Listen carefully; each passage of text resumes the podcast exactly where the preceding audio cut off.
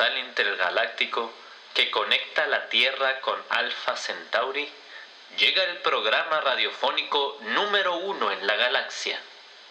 Corresponsal Alpha Centauri. Irreverencia de otra galaxia.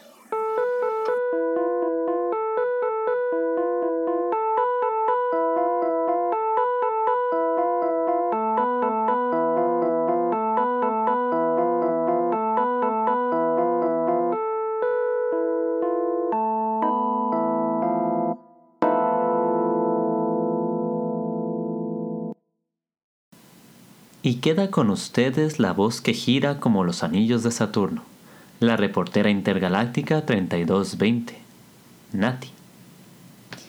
Les damos la bienvenida a todos y a todas nuestros radioescuchas en la Tierra y en Alpha Centauri. El día de hoy en la actualidad del mundo... Alarma, alarma, alarma. Terrícolas, la última vez que sonó esta alarma fue en 1939. Algo muy grave debe estar ocurriendo. Desde la sala de información, el gato cosmonauta nos hace llegar una noticia especial que ha causado gran conmoción en todo el planeta Tierra.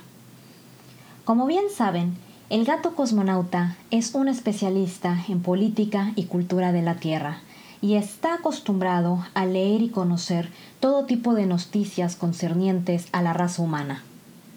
Sin embargo, esta noticia le ha generado gran pesar y tristeza a nuestro investigador. Mientras buscaba en el Internet información para nuestra siguiente transmisión, el gato cosmonauta se dio cuenta de una noticia que no solo era tendencia en las redes sociales, sino que estaba dando vuelta a toda la galaxia, ocupando el encabezado de la mayoría de los periódicos terrestres y alfa centaurinos. La crisis de los niños migrantes. En la frontera entre las dos naciones conocidas como México y Estados Unidos, según datos del gobierno estadounidense, hay un grupo de 2.342 niños y niñas provenientes de diversos lugares de Centroamérica, México, América del Sur y del Caribe, que han sido detenidos por las autoridades migratorias y separados de sus familias. Por supuesto, este no es un suceso aislado, ya que la migración que ocurre entre estos dos países ha sido una constante en las últimas décadas. Sin embargo, el hecho de que sean infantes quienes protagonizan esta historia es lo que ha tocado las fibras más sensibles de la población humana.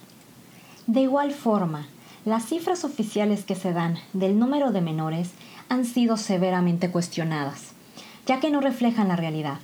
Para que se den una idea, Solo en 2007 se repatriaron a 5.771 niños y niñas centroamericanos desde México a sus países de origen y, según cifras del Instituto Nacional de Migración mexicano y del sitio en línea de la UNICEF en México, cada año aproximadamente 40.000 niños y niñas viajan desde sus países de origen a los Estados Unidos.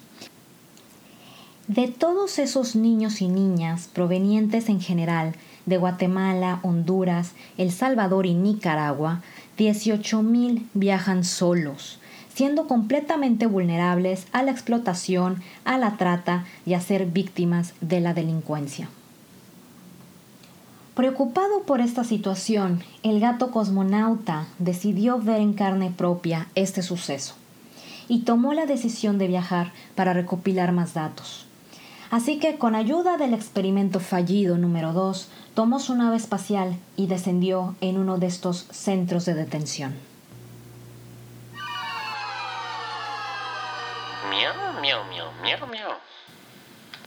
Ahí pudo comprobar lo que muchas organizaciones y muchos periódicos terrestres como el New York Times, The Guardian o La Jornada han venido difundiendo en las últimas semanas infantes separados de sus padres y llevados a centros de detención que no cumplen con las condiciones adecuadas.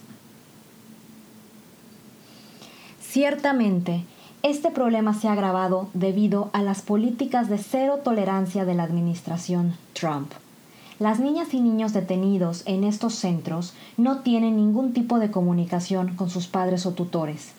Además del aislamiento, los pequeños pasan sus días en condiciones inadecuadas, ya sea durmiendo bajo carpas o encerrados en jaulas con colchonetas y mantas térmicas. Si a esto sumamos el shock psicológico, el estrés, la soledad o el miedo que pueden estar experimentando, podemos decir que estamos ante una situación inhumana y desalmada que debe parar cuanto antes. Incluso existen reportes de que a los infantes se les están administrando medicamentos psiquiátricos sin la debida supervisión médica y, por supuesto, sin la autorización de sus padres o tutores. Lo que ocurre hoy en estos centros de detención es solo la punta del iceberg de un problema que debe ser atendido inmediatamente. ¿Y cuál es la respuesta de las personas ante tal situación? Desafortunadamente, existen personas que apoyan esta atrocidad, dejándose llevar por las justificaciones que la administración Trump ha expresado en diversos medios de comunicación. La primera de estas justificaciones consiste en culpar a los padres de los infantes por supuestamente arriesgarlos a cruzar ilegalmente hacia los Estados Unidos. Este argumento es rotundamente falso, pues estos migrantes llegan a la frontera solicitando asilo y, bajo las leyes estadounidenses e internacionales, es completamente legal solicitar asilo en las fronteras terrestres o puertos marítimos estadounidenses.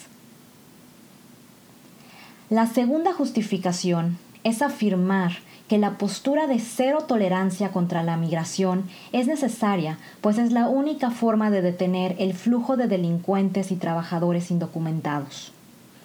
Esto también es falso, pues desde la implementación de esta postura ha bajado significativamente el número de detenciones de personas que cruzan ilegalmente la frontera. Tampoco se ha detenido a un número significativo de personas involucradas en actividades ilícitas. Esta política se ha dirigido especialmente a personas que buscan asilo político y que por su situación de refugiados solo pueden contribuir a la economía estadounidense nutriendo el muy redituable negocio que significan los centros de detención de migrantes. Finalmente, esta atrocidad se justifica afirmando que desde la administración pasada estas acciones ya se llevaban a cabo si bien es cierto que durante la administración Obama se llevaron a cabo detenciones masivas de migrantes indocumentados, las familias nunca fueron separadas. Separar a los infantes de sus familias es una decisión de la administración Trump. Afortunadamente, también hay personas que se oponen rotundamente a esta atrocidad. Después de haber tomado nota de lo que vio el gato cosmonauta se enteró que en diferentes partes del mundo hay manifestaciones y reacciones en contra de la separación de las familias en la frontera. Organizaciones dentro y fuera de Estados Unidos se han levantado en contra de estas medidas inhumanas del gobierno estadounidense, pidiendo una solución para esta crisis migratoria. Por ejemplo, marchas convocadas en las principales ciudades norteamericanas como San Diego, Dallas, Nueva York o Los Ángeles han mostrado a las instituciones federales la inconformidad y preocupación de los ciudadanos y las ciudadanas ante tal evento. Inclusive, diversos grupos se han acercado personalmente a figuras como la secretaria de Seguridad Nacional de los Estados Unidos y la vocera de la Casa Blanca para pedir solución y expresar su descontento ante este conflicto.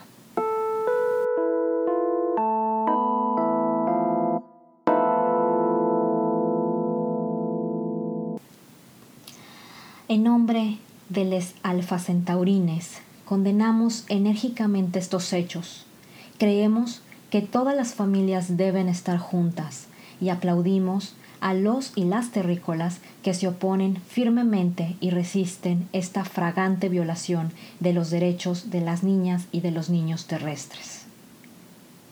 La galaxia está con ustedes. Muchas gracias por escucharnos. Fuerza terrícolas. Escríbanos a corresponsalalfac.gmail.com. Síganos en Twitter en arroba corresponsalac. Corresponsal Alfa Centauri es una producción original de Natalia Villanueva y Alejandro Ramírez, con todos los derechos reservados. Corresponsal Alfa Centauri es una obra de ficción. Cualquier parecido con hechos o personajes reales es mera coincidencia.